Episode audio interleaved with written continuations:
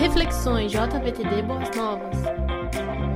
Quero abrir um parênteses bem legal aqui para baseado naquilo que o Felipe falou, né, sobre fiquei assim bem emotivo também, Felipe, com as imagens apresentadas, as fotos desse momento especial da sua vida. E, e de fato, já tive também lá no Chicunas, através de trabalho missionário aqui da Igreja Boas Novas. E de fato, essa seita é uma grande ameaça para o povo ticuna, uma grande ameaça espiritual. Né? Essa seita é a chamada, é a seita da cruz. É, é a seita da cruz alguma coisa, estou esquecendo agora uma palavrinha. Né? Essa seita foi fundada em 1972 por um homem chamado Francisco José, que ele se autodenominou irmão José. Só para vocês conhecerem um pouquinho daquilo que o, ah, o Felipe, junto com outras pessoas da igreja, outros jovens até vivenciaram ali no Chicunas. Esse homem que se autodenominou Francisco José, é, irmão José, né, que o seu nome era Francisco José, ah, ele pegou e criou algumas coisas assim bem atípicas. Primeiro, ele dizia que essa seita não podia, os membros, as pessoas, os índios que participassem dessa seita teriam que abdicar de vários costumes indígenas. Então ele declarou para aqueles índios que eles não poderiam mais realizar algumas práticas que faziam parte do escopo cultural ah, dos índios chicunas. Ele também instituiu que onde tivesse índios nas tribos chicunas que participassem né, da, da sua religião, dessa sua seita, dessa seita fundada por esse homem, deveria ter no início né, da chegada da tribo, na entrada da tribo, uma grande cruz, para que pudesse simbolizar que ali estava presente, ali tinham pessoas que fazem parte dessa seita. E mais, terceiro item disso aí, ele dizia o seguinte: onde estiver essa seita, onde tiver pessoas indígenas que façam parte dessa seita, não pode, não será permitido o acesso de nenhuma outra religião, de nenhum outro grupo religioso a não ser essa seita. E por fim, para tentar convencer mais ainda os indígenas para que os o respeitassem, para que o seguissem, ele disse para os indígenas, esse irmão José, que ele era onisciente e onipresente. Ele estaria em todos os lugares das tribos dos Chicunas e ele poderia saber em tudo o que se passava na cabeça dos indígenas. E aí os índios, opa. Por isso é uma grande ameaça. E o interessante é que o, a simbologia dessa seita como eu já falei para vocês, é uma grande cruz que tem que ficar na entrada das tribos onde pessoas aderiram a esse pensamento religioso. Hoje eu quero falar com vocês, com vocês que estão aqui presentes, quero falar com você que está em casa e que vai nos assistir em algum momento sobre a salvação e a cruz. Por que precisamos falar sobre a salvação e a cruz? Porque a cruz é a maior representação, é o maior simbolismo do cristianismo na face da terra. E é importante a gente começar falando dessa forma, por quê? Porque para alguns a, a cruz pode ter um significado errôneo. E é importante que para os jovens que estão aqui, para você que está nos acompanhando, é importante que você tenha a compreensão do dos significados. E hoje nós vamos abordar, fazer duas abordagens sobre os significados da cruz, sobre o significado ah, da cruz. E é, é importante porque falar sobre a salvação e a cruz. Primeiro, porque é um simbolismo da salvação, é um simbolismo do cristianismo. E é importante entender isso, por quê? Porque esse, a compreensão desse significado. Eu digo para vocês porque parece que Há muitas confusões sobre a questão da cruz relacionada ao cristianismo ou sobre o aspecto da salvação. Para alguns, a cruz está sempre atrelada à imagem de uma pessoa morta, pendurada, ensanguentada, representando sofrimento, dor, derrota. E hoje nós vamos ver que a cruz representa justamente o oposto disso. Isso talvez seja uma, um significado que talvez permeou a sua mente por muito tempo, ou quem sabe ainda você pensa dessa maneira. Um outro, um outro significado que pode ter a cruz para muitas pessoas, talvez seja o de perda, o de morte. Você, como eu, já viu por várias vezes, sempre que foi a um cemitério, sepultar uma pessoa conhecida, amada, quem sabe um familiar, muitas sepulturas que sobre elas estão o quê? Cruzes espalhadas. Você olha assim nos cemitérios, muitas cruzes estão lá nos lugares onde corpos foram sepultados. E talvez para muitos a cruz tenha esse significado de perda, de morte. Para alguns, ao contemplar uma, um ser humano, a imagem de um ser humano morto, talvez tenha a, tenha a concepção de derrota. Mas a cruz, ela é o, o símbolo mais especial que o cristianismo apresentou no passar das eras, desde o seu início, para toda a humanidade porque foi na cruz que Jesus Cristo morreu de fato. E se parássemos a história por aí, faria sentido entender a cruz como perda, como simbolismo de morte. Só que a história de Cristo não parou por aí. A história de Cristo se estendeu após a sua morte, seguida do seu sepultamento e completada a obra de Cristo na terra com a sua ressurreição e ascensão aos céus. Se a história de Cristo parasse no, na morte na cruz do Calvário, de fato a cruz representaria perda, morte, derrota, fracasso. Mas a história do que Jesus Cristo iria fazer pela humanidade, ela não parou ali no alto daquela cruz. E eu diria mais, ela se estende até hoje em nós aqui. Hoje eu quero falar sobre duas abordagens da cruz relacionada à salvação. E a primeira dessas abordagens é sobre a cruz como sacrifício. Porque se nós observarmos, preste bem atenção, lembre-se disso. Um dos significados da cruz é a cruz como sacrifício. E por que eu digo isso a todos vocês? Porque se nós observarmos o que foi tratado no Antigo Testamento, foram foi a pavimentação daquilo que seria concretizado, daquilo que seria realizado ou seja, no Antigo Testamento haveria, a, acontece, nós podemos ver expectativas daquilo que se tornou realidade no Novo Testamento.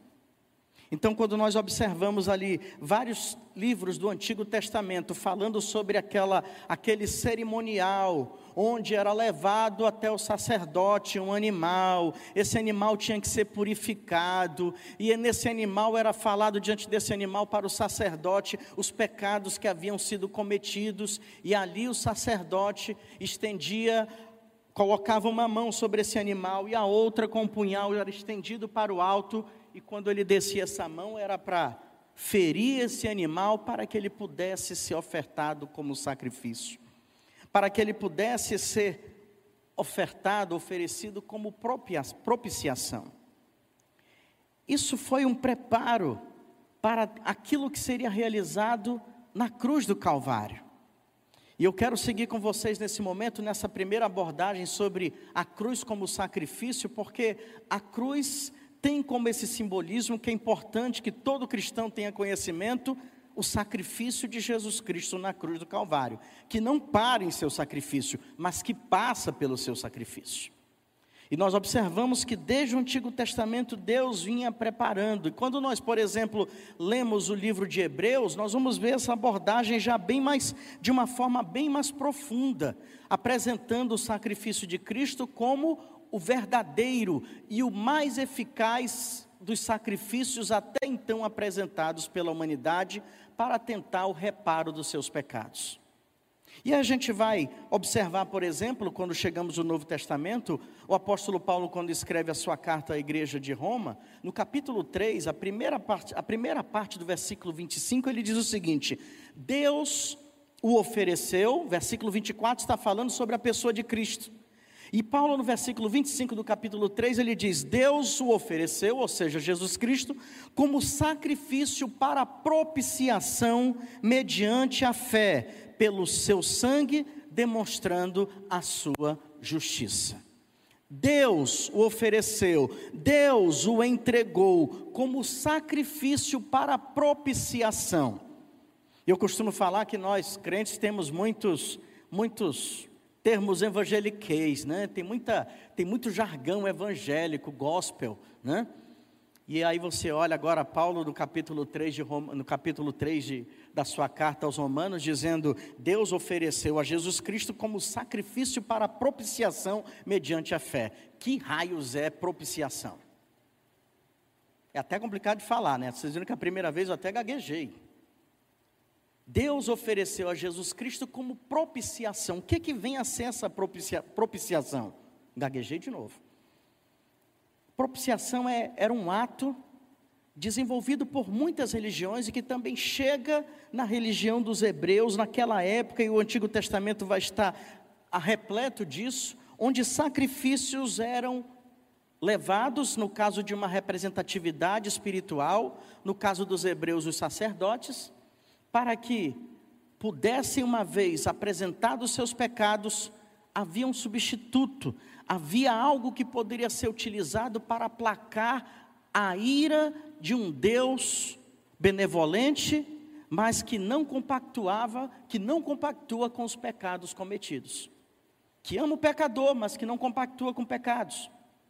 Isso foi ensinado desde os primórdios do cristianismo, desde os primórdios do povo de Deus. Dizendo, olha, o pecado vai fazer, o profeta Isaías fala, fala isso, né? Os vossos pecados fazem separação entre, vo, entre vós e o vosso Deus. Então é preciso ser feito algo para que essa separação seja anulada, para que essa separação seja, esse, esse abismo seja resolvido. E o que, que foi instituído? Que animais que precisavam ser purificados eram levados aos sacerdotes, e esses sacerdotes uma vez sendo comunicados, uma vez sendo relatados os, seus, os pecados dessas pessoas, agora tomavam para si esse animal, para que através dele fosse feita a propiciação. Agora você vai saber. Se fosse feito um sacrifício para aplacar as, a ira de um Deus diante de um pecado cometido. Era exatamente isso que era feito naquele momento. Era exatamente esse o resultado desse cerimonial. Sacrifícios também eram realizados para agradar a Deus. Então, observe que sempre existia algo, no caso um animal, que poderia ser utilizado para que o problema do pecado, da separação causada entre, a, entre o pecador e um Deus santo, pudesse ser resolvido, esse abismo pudesse ser eliminado. Isso era usado, era feito como? Através dessa propiciação, através desse sacrifício. Paulo, quando escreve aos cristãos de Roma, ele sabia que eles entenderiam bem isso, porque era algo que vinha desde muito tempo, dizendo: olha, agora não foi mais alguém que ofereceu um animal para fazer essa propiciação, para realizar esse sacrifício, para resolver o problema do abismo criado pelo pecado, da separação criada entre o pecador e um Deus santo. Agora não precisa mais isso, por quê? Porque Deus ofereceu Jesus Cristo, ofereceu Jesus Cristo como sacrifício para resolver esse problema do pecado no meio do ser humano, no meio da humanidade, entre o ser humano. Ele diz isso, exatamente isso que ele quis dizer. Ou seja, agora não foi alguém que preparou algo que levou um sacerdote, mas foi o próprio Deus que preparou esse sacrifício para resolver o problema do pecado entre os homens, entre a humanidade e Deus. Esse é o simbolismo. Quando nós chegamos agora lá na crucificação de Cristo, nós vamos entender isso melhor. Porque Agora, em vez de um animal sendo morto, quem é que está sendo morto? Jesus Cristo, Filho de Deus, que já foi explorado aqui pelos pastores nas semanas anteriores, sobre a pessoa de Jesus Cristo. Agora é o próprio Filho de Deus, que foi oferecido pelo próprio Deus para resolver o problema do pecado no meio do, da humanidade. E o que, é que eu quero dizer com isso? Que o tempo foi passando, nós estamos falando aqui da época do Novo Testamento, mas o tempo foi passando e aqui a gente vai ter que trabalhar um pouquinho de história agora. Eu, como gosto dessas coisas, eu tive que aprender sobre o irmão, como é o nome do irmão? Irmão José, né? Sobre o irmão José Francisco, lá da, da seita da cruz.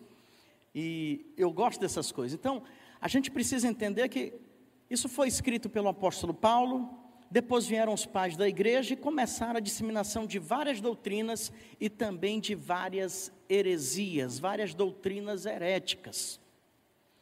E aqui eu quero fazer uma, uma passada rápida com vocês aqui sobre por que a cruz precisava ser ensinada como sendo uma abordagem, ah, um significado ah, da salvação.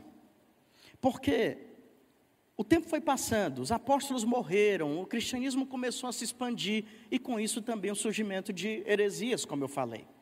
Surgiu uma heresia ah, por volta do primeiro, do segundo século, passando para o segundo século, que dizia o seguinte: era uma doutrina que os teólogos chamam de modalismo.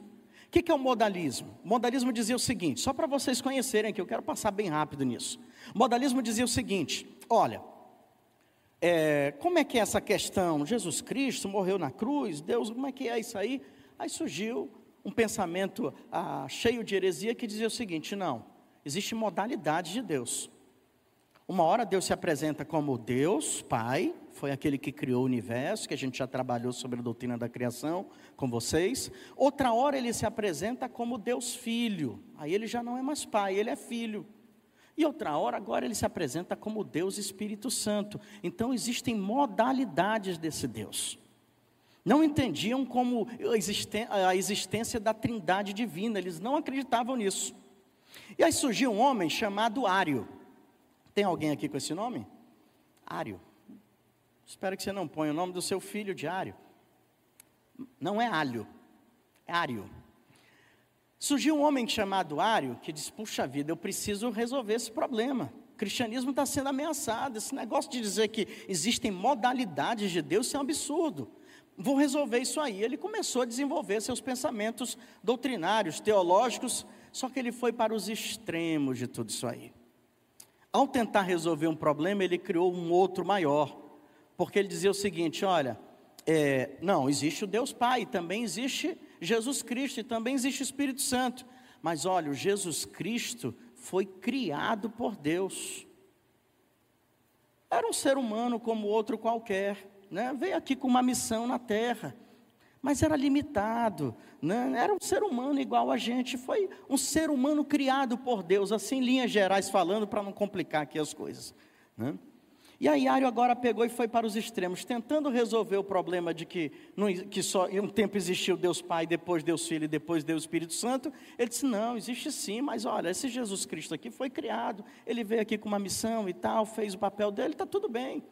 Ele não entendia e não apresentava Cristo como o salvador da humanidade, como aquele que morreu para nos salvar dos nossos pecados e da perdição eterna. E aí, ele criou um problema maior. O que que acontece? Em 325 a igreja, ano 325 depois de Cristo, a igreja se reúne num concílio chamado Concílio de Nicéia. Um pouquinho de história aí, eu estou tentando resumir ao máximo. Concílio de Nicéia, o que, que o concílio de Nicéia vai tratar? Vai colocar Ário e vai colocar diante de Ário o homem que defendia o que estava pautado, escrito nas, nos, nos, livros dos apóstolos, nas escrituras sagradas, na Bíblia sagrada, do que vinha sido trazido por tradição. Esse homem era o bispo de Alexandria. Bispo de Alexandria é colocado diante de Ário, e aí é briga para lá, briga para cá, vai para lá, vai para cá e muitos ali ah, reunidos, representantes da igreja, para tentar avaliar cada um dos lados e decidem no final de toda essa briga: olha, o bispo de Alexandria está certo. O que Ário está falando é uma heresia. Que Jesus Cristo foi criado, que ele não é ah, eternamente existente, a semelhança de Deus, isso é um absurdo. Então, Ário está errado. O que Ário está falando é uma heresia o que o bispo de Alexandria está defendendo está correto, porque bate com o que está nas escrituras sagradas.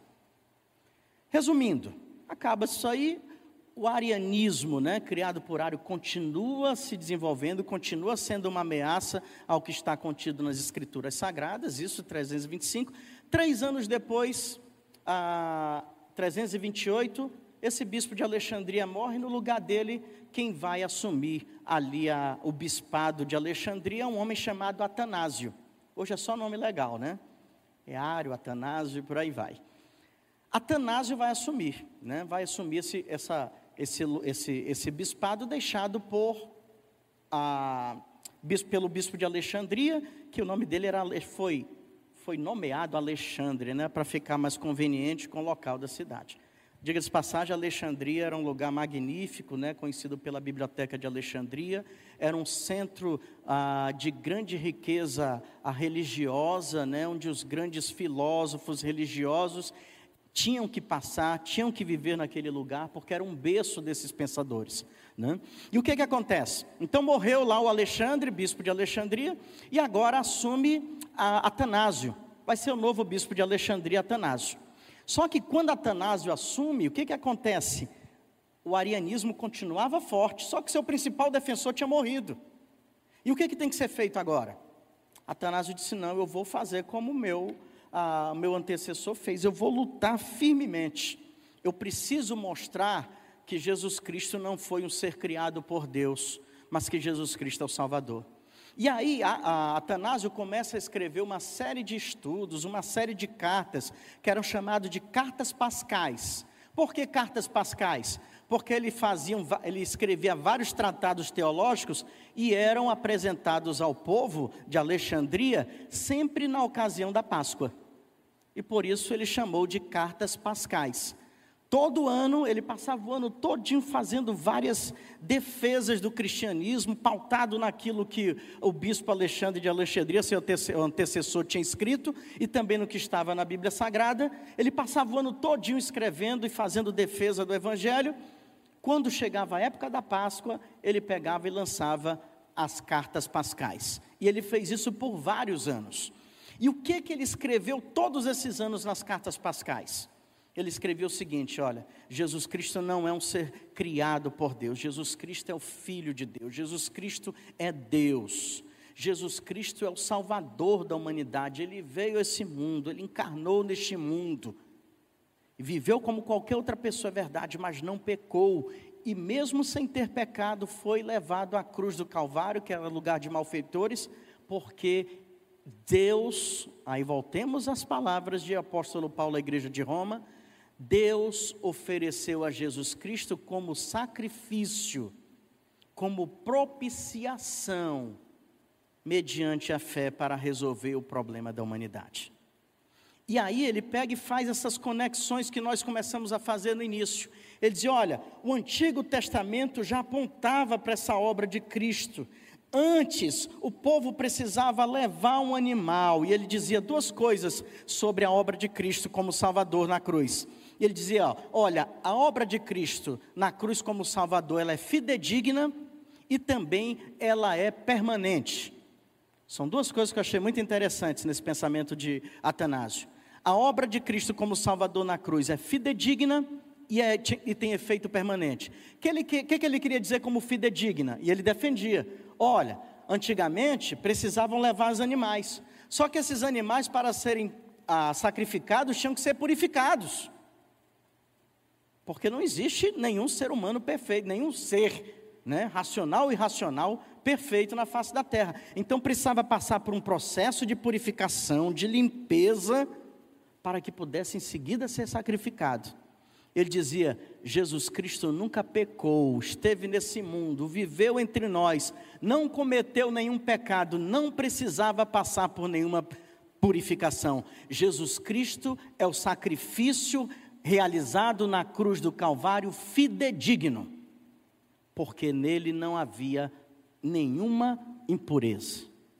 E também ele dizia: o sacrifício de Cristo na cruz era de efeito permanente. Por quê? Porque no passado, todas as vezes que alguém pecava, tinha que pegar um animal que precisava ser purificado, que precisava ser levado ao sacerdote, que precisava ser confessado o pecado ao sacerdote, para que depois esse animal fosse sacrificado e os seus pecados perdoados. Se amanhã ele cometesse outro pecado, tinha que ser feito todo esse processo de novo. Atanásio vai dizer: Jesus Cristo na cruz do Calvário realizou o maior sacrifício, por isso que a cruz é um símbolo de sacrifício. Por quê? Porque o efeito do que Jesus Cristo realizou na cruz do Calvário é permanente. Jesus Cristo não vai mais morrer outra vez na cruz do Calvário. Ele já morreu na cruz do Calvário pelos nossos pecados. E era exatamente isso que Atanásio, nessa exposição aqui rápida da história. Então vejam: tradição cristã, arianismo, Bispo Alexandre de Alexandria, Atanásio, foram coisas que Deus foi usando no passado da história para mostrar que a cruz representa sacrifício, onde esse sacrifício foi oferecido pelo próprio Deus em favor da humanidade. Eu não preciso mais oferecer um sacrifício pelos meus pecados. Deus já fez isso oferecendo o próprio Jesus Cristo para me salvar. Eu só preciso compreender isso me arrepender dos meus pecados e entregar minha vida a Ele. Está entendido ou está complicado? Foi muita história ou foi pouca história? Eu tenho mais história para contar aqui. Mas por hora está bom. Então, o que, que a cruz representa? A cruz representa o sacrifício. As cartas pascais eram de forma muito detalhada falando sobre isso. Passa-se um pouquinho, deixa eu contar mais um pouquinho de história. Eu gosto. Vem Agostinho de Hipona. Já falei muito sobre ele aqui. Eu comecei a gostar desse cara, viu? Eu comecei a gostar. Eu sabia de uns pensamentos dele, umas frases de efeito, andei postando umas e tal. Mas eu comecei a gostar de Agostinho, viu? Ele não está mais entre nós, mas eu, eu, admiro o que ele fez, né? o que ele realizou em vida. Vem Agostinho de Pona e vai dizer o seguinte: olha, Cristo, e vai reforçar tudo aquilo que Atanásio escreveu, e vai dizer: olha, Cristo foi a vítima e sacerdote diante dos principados e poderes que nos mantinham legalmente presos. E eu vou deixar fala para falar isso mais tarde, para pagar a pena por causa dos pecados. Então Agostinho vem e diz: olha, foi lá na cruz, onde o Filho de Deus foi sacrificado, que de fato Jesus foi a vítima e o sacerdote. Não precisou de um sacerdote, não precisou de um animal. Jesus fez o papel de toda obra expiatória, toda obra propiciatória, toda obra de sacrifício por amor a mim e a você. Isso a gente precisa entender. A salvação, ela é representada pela cruz porque foi na cruz que Jesus Cristo foi sacrificado pelos nossos pecados. Jesus não precisou ser purificado, mas Jesus purificou, aboliu e extinguiu toda a culpa trazida por causa do pecado na humanidade. Isso é importante a gente conhecer. Esse entendimento depois vai ser de grande valia quando nós chegamos lá na Idade Média. Quando nós chegamos lá na Idade Média, a morte de Cristo como sacrifício vai ser muito importante de tudo que foi trabalhado até essa chegada, até a chegada da Idade Média. Porque começa-se também a Idade das Trevas e muita coisa do cristianismo começa a ser deturpada né, pela religião dominante. Só que aí vai ser resgatado tudo aquilo que foi trabalhado por esses pais da igreja, tudo aquilo que estava relatado ah, na teologia do apóstolo Paulo em suas cartas, dizendo: olha, o sacrifício é Cristo, quem morreu na cruz é Cristo. A cruz representa o sacrifício, tem significado de sacrifício por causa dos nossos pecados.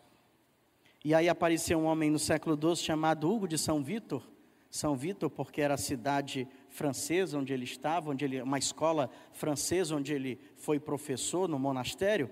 Ele dizia o seguinte: olha, quando chega a idade das trevas, ele vai dizer: a humanidade precisa voltar à compreensão de que quem morreu na cruz não foi a religião, de que quem morreu na cruz não foram animais, de que quem morreu na cruz não foram sacerdotes, não foram padres, não foram clérigos. Quem morreu na cruz como sacrifício pelos nossos pecados foi Jesus Cristo, o Filho de Deus. Hoje parece ser muito claro isso para a gente, mas na Idade Média, isso precisou ser resgatado novamente. E eu creio, honestamente falando para todos vocês, que isso precisa voltar a ser resgatado. Porque parece que a cruz como sacrifício virou algo secundário ou então sem muita compreensão por muitos no século 21. E a gente precisa trazer de volta a cruz como um símbolo do sacrifício. Mas também tem um outro ponto. Eu disse para vocês que eu queria tratar duas, fazer duas abordagens sobre a cruz e a salvação. Se a primeira abordagem, se o primeiro significado da cruz está se referindo a ela como sinal, como lugar de sacrifício, como um sacrifício para trazer à mente da humanidade que foi o Filho de Deus, que foi oferecido pelo próprio Deus, Romanos 3, 25 resume tudo que a gente falou até agora. Se a cruz precisava ser entendida como um, como um, sinônimo, como uma simbologia de sacrifício, ela também precisava representar para o povo cristão o oposto de algo que eu falei logo nas primeiras considerações desse estudo. Eu falei para vocês aqui, logo no início das minhas palavras, que para alguns a cruz pode ser sim, sinônimo ou simbolismo de perda, de derrota. Vocês lembram disso? Por quê? Porque você vai no cemitério, está lá, várias cruzes em cima de várias sepulturas, e tem pessoas enterradas ali que você amava e você perdeu, elas nunca mais estarão com você. Mas tem uma cruz lá, e pode parecer que a cruz seja derrota, seja perda, seja fracasso, seja derrota. Mas a segunda abordagem que eu quero deixar para vocês hoje sobre a cruz, a salvação e a cruz, é que a cruz é também significado de vitória. A cruz é significado de sacrifício, mas é significado de vitória. É significado de vitória. Uma passagem do apóstolo Paulo também me chama muito a atenção. 1 Coríntios 15, 57. Paulo está caminhando para o final da sua carta, a sua primeira carta à igreja de Corinto. Ou talvez não era a primeira e tal, mas isso não é assunto para agora. Vou deixar para o Felipe. Paulo está caminhando para o final dessa carta. E lá no finalzinho, lá perto do final dessa carta, ele escreve para os irmãos da, da cidade de Corinto o seguinte: Mas graças a Deus, preste bem atenção, mas graças a Deus, que nos dá o quê? A vitória por meio do nosso Senhor Jesus Cristo. Mas graças a Deus, graças a Deus, que nos dá a vitória por meio do nosso Senhor Jesus Cristo. Isso aqui é uma declaração de vitória. Isso é uma declaração de vitória.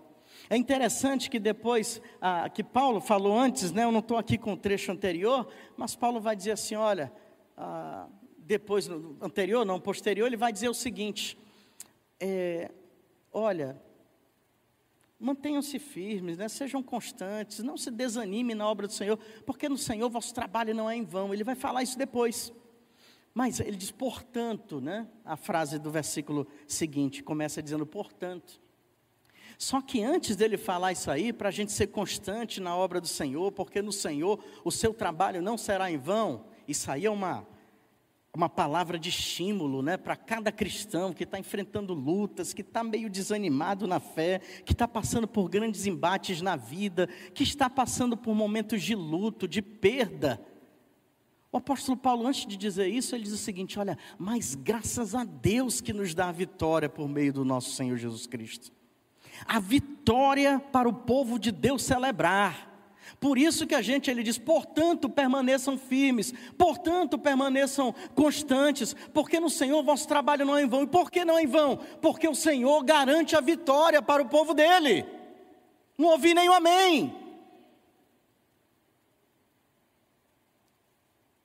Graças a Deus que nos dá a vitória por meio do nosso Senhor Jesus Cristo. Segundo simbolismo que você nunca mais vai esquecer: a cruz, para o cristão, é simbolismo, é significado de vitória. Porque foi na cruz que Jesus Cristo venceu, é uma tríplice vitória na cruz do Calvário. Você pode me ajudar? Na cruz, Jesus venceu os nossos pecados. Na, na cruz, Jesus venceu a morte. E na cruz Jesus venceu Satanás. Vou repetir. A tríplice vitória conquistada na cruz. Na cruz venceu, Jesus venceu nossos pecados, Jesus venceu a morte, Jesus venceu Satanás. A cruz é sinônimo de vitória.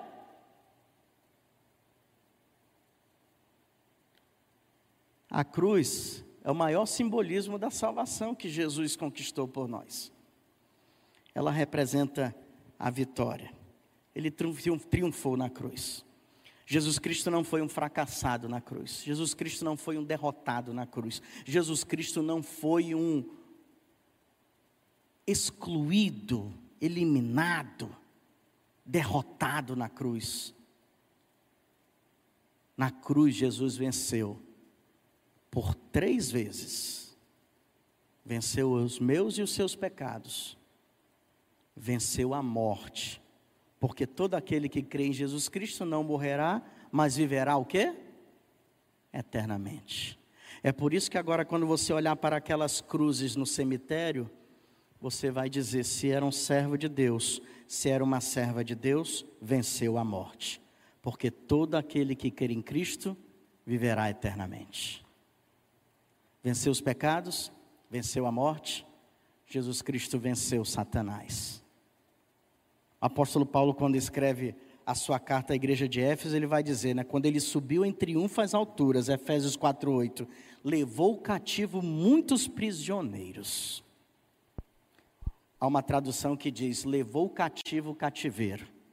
E Agostinho de Pona, que eu citei agora, e agora repito, ele dizia na sua teologia desenvolvida, ele dizia o seguinte: olha, o sacrifício de Cristo na cruz, e a cruz deve ter um simbolismo não só de sacrifício, mas também de vitória, por quê? Porque foi lá na cruz que Jesus Cristo derrotou todos os principados, derrotou todos os poderes espirituais, que aprisionavam os homens, aprisionavam a humanidade, mas eles por si só não conseguiam pegar a chave desses grilhões, abri-la e serem libertos. Foi preciso uma ajuda externa. Qual era essa ajuda externa? Foi a de Jesus Cristo. Ele foi lá na cruz do Calvário, ele sacrificou-se por nossos pecados, e lá ele venceu a morte, e lá ele venceu Satanás, e lá ele pegou as chaves da morte eterna, abriu todos os grilhões e disse: Todo aquele que crê em mim viverá eternamente. Viverá eternamente. Quando eu olho para a cruz, eu vibro, porque a cruz é símbolo de vitória para o cristão. Quando eu olho para a cruz, eu me comovo, porque o Filho de Deus foi dado como sacrifício por minha causa. Mas quando eu olho para a cruz, eu também celebro, porque eu sei que se eu vou para o céu, é porque um dia Jesus Cristo venceu a morte, venceu o pecado e venceu Satanás naquela cruz. A cruz é sinônimo, é simbolismo de sacrifício. A cruz é simbolismo de vitória. Eu tinha muito mais coisas para falar, mas o tempo está acabando. Mas ainda resta uma coisa falando sobre vitória. Eu descobri algo interessante, que a igreja do tempo dos pais da igreja, né, que esses caras aí, Atanásio, Agostinho de Hipona, disseram que quando começaram a compreender sobre a importância da cruz como símbolo de vitória, eles começaram a, a viver de uma forma celebrando a vitória de Cristo na cruz. E aí vai dizer que naquela época se juntavam pessoas que compreendiam que na cruz seus pecados foram vencidos, que na cruz a morte tinha sido vencida, que na cruz Satanás tinha sido derrotado. E sabe o que, que eles começaram a fazer?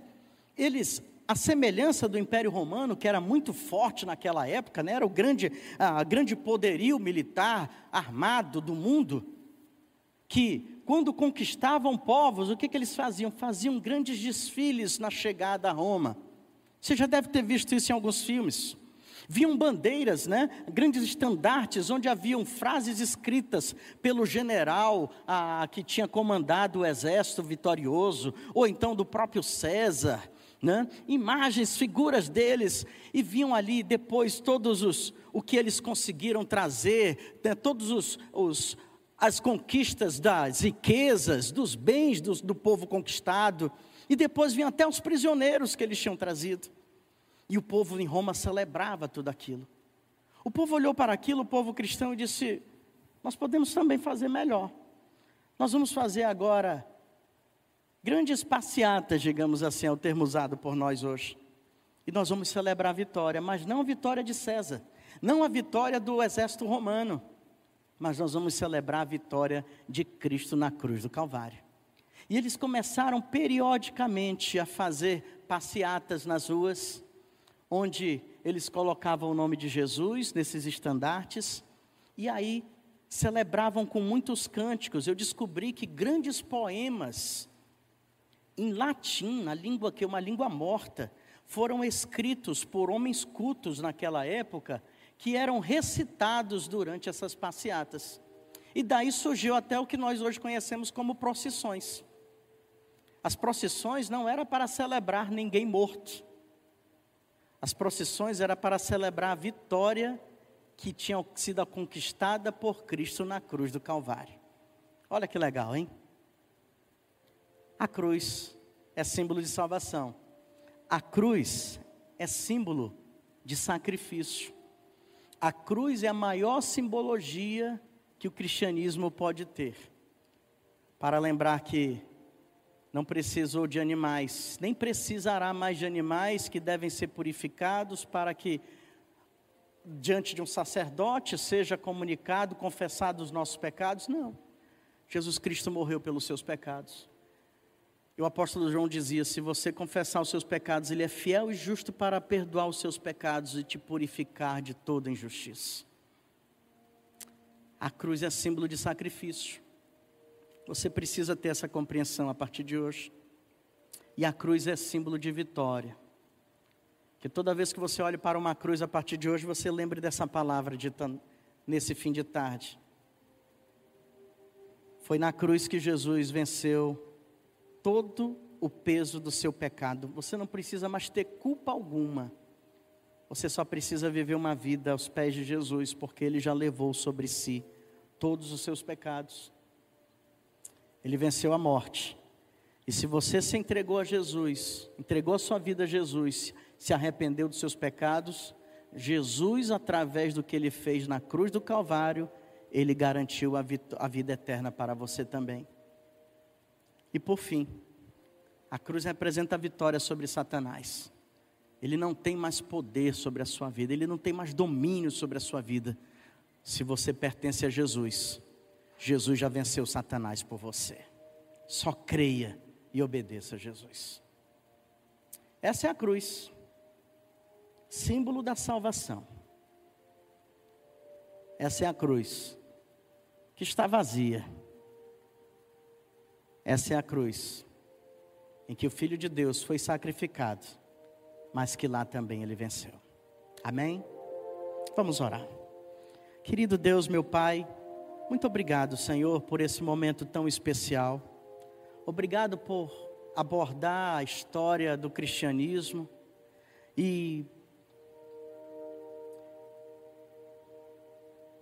ao compará-lo, então ao esquadrinhá-la nas escrituras sagradas, nós compreendemos o, o quanto tu agistes, ó Deus, para que num dia como hoje nós compreendêssemos os verdadeiros significados da cruz. Que a cruz seja símbolo de sacrifício para nós, para que nunca nos esqueçamos que foi Jesus Cristo, oferecido pelo próprio Deus que morreu por nós. Eu oro, meu Deus, para que tenhamos em mente que a cruz é significado, é símbolo de vitória, porque foi lá que uma tríplice vitória foi alcançada a da morte, a dos pecados e a vitória sobre o inimigo de nossas almas. Que assim, Senhor, nós possamos honrar aquele que morreu na cruz do Calvário a cada dia da nossa existência, sabendo que ele se sacrificou, mas que ele venceu, para que nós vivêssemos de forma plena e para honrá-lo e para obedecê-lo enquanto vivermos. E assim nós estaremos valorizando tanto o seu sacrifício, como usufruindo das conquistas que ele deixou para nós na cruz do Calvário. É a oração que eu te faço, Senhor, no nome poderoso de Jesus. Amém, Senhor.